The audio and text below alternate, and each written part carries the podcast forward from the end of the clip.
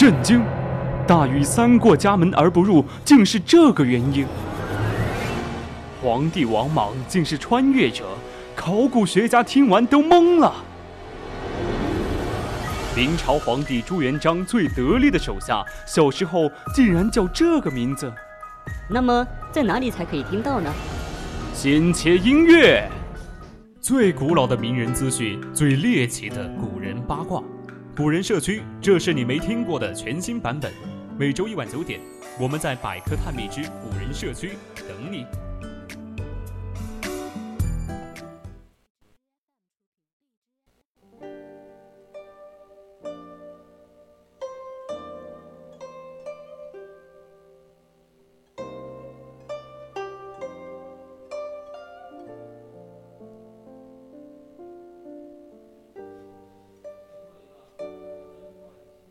青春调频与您共享，这里是 VOC 广播电台百科探秘之古人社区。我们将与你分享最古老的名人趣事，最猎奇的古人八卦。我是主播郭冬梅。今天我们将要讨论的是萧何为何能位列功臣之首。欢迎大家到我们的 QQ 听友四群。二七五幺三幺二九八，与我们一起讨论，或者到我们的荔枝直播平台与主播进行互动。当然，如果你觉得我们的节目很有意思，你也可以关注我们的官方微信，搜索“青春调频”，关注即可。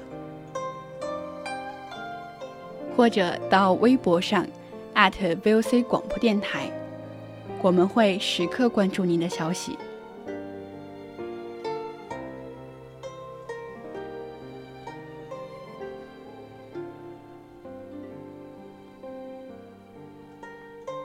汉初三杰里，萧何是一个很复杂的人物。若硬要用一句话来概括他，只能勉强说他智有余而人不足。萧何的治理国家的行政才能，我就不用说了。刘邦说的“镇守国家，安抚百姓，不断供给军粮，无不如萧何”，这句话。就是对他最确切的评价。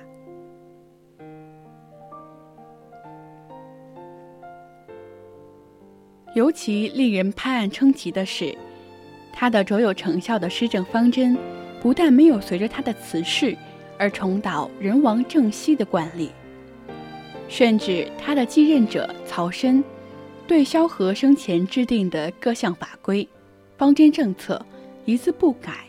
而自己只管吃喝玩乐，竟然也能政绩斐然，国泰民安，以至于这段脍炙人口的典故，成了流传至今的成语“萧规曹随”。由此可见，萧何的治理国家的行政才能是多么卓越。说起来，萧何对汉朝的建立。所做的最大贡献，莫过于现在家喻户晓的“萧何月下追韩信”的典故了。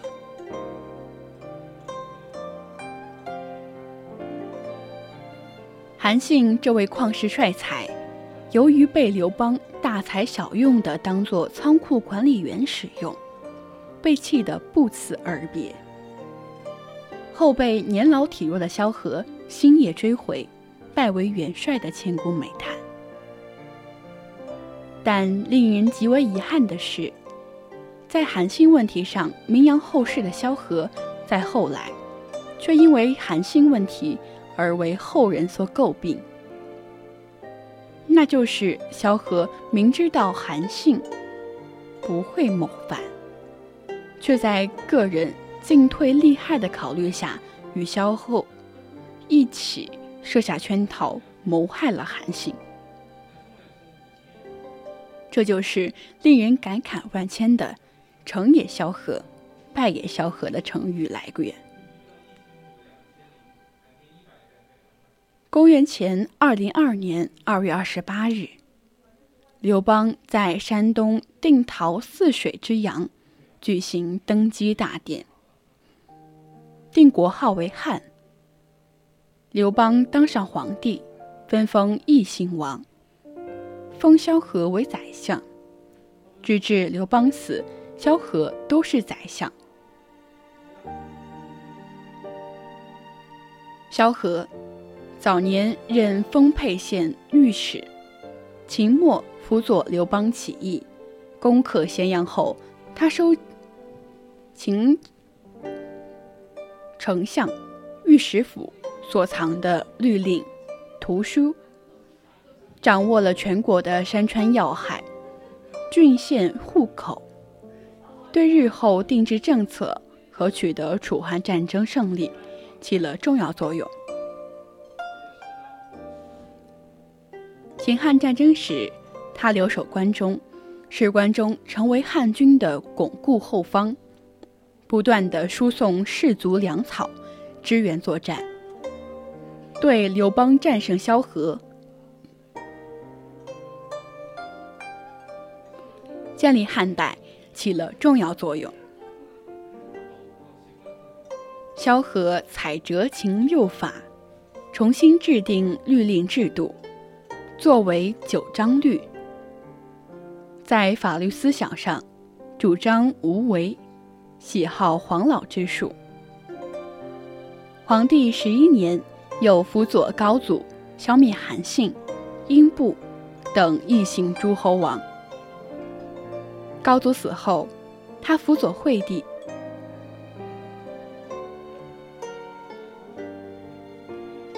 刘邦分封了异姓王之后，觉得异姓王权力太大，就费尽心思夺回异姓王手中的权力。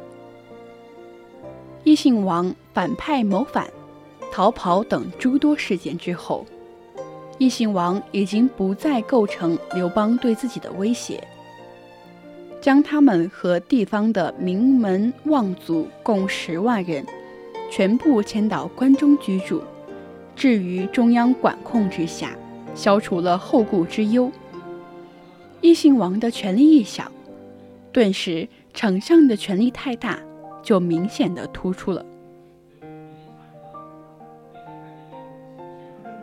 关于丞相的过大权力，刘邦通过把萧何下狱来打击削弱相权。在刘邦平定了荆部叛乱。回到长安后，萧何提议把上林苑开放，让百姓去耕种。因为上林苑基本上已经荒芜，并不是供受供皇帝狩猎的地方。刘邦一听就恼了，硬说萧何拿了商人的贿赂，所以才替他们说话，借百姓之名为商人谋利。刘邦将萧何关进了监狱。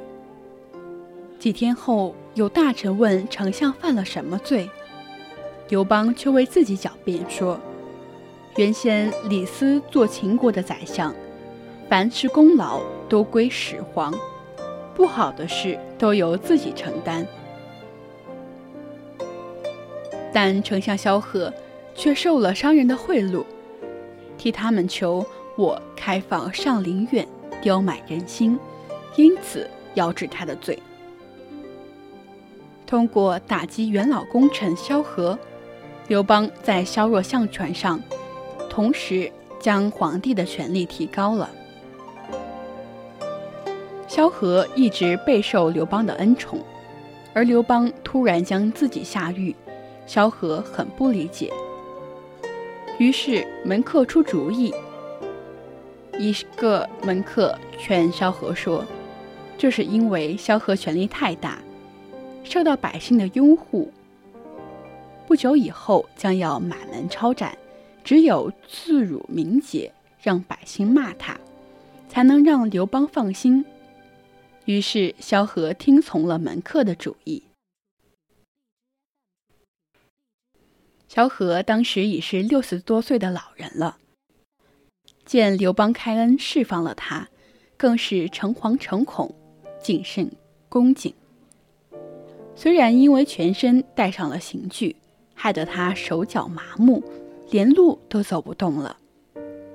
而且蓬头垢面，污秽不堪，但又不敢回府沐浴，再朝拜天子，只得这样上殿谢恩。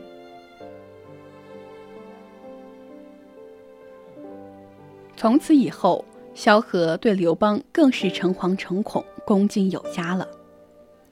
刘邦也照例以礼相待，但萧何从此对国事就只能保持沉默了。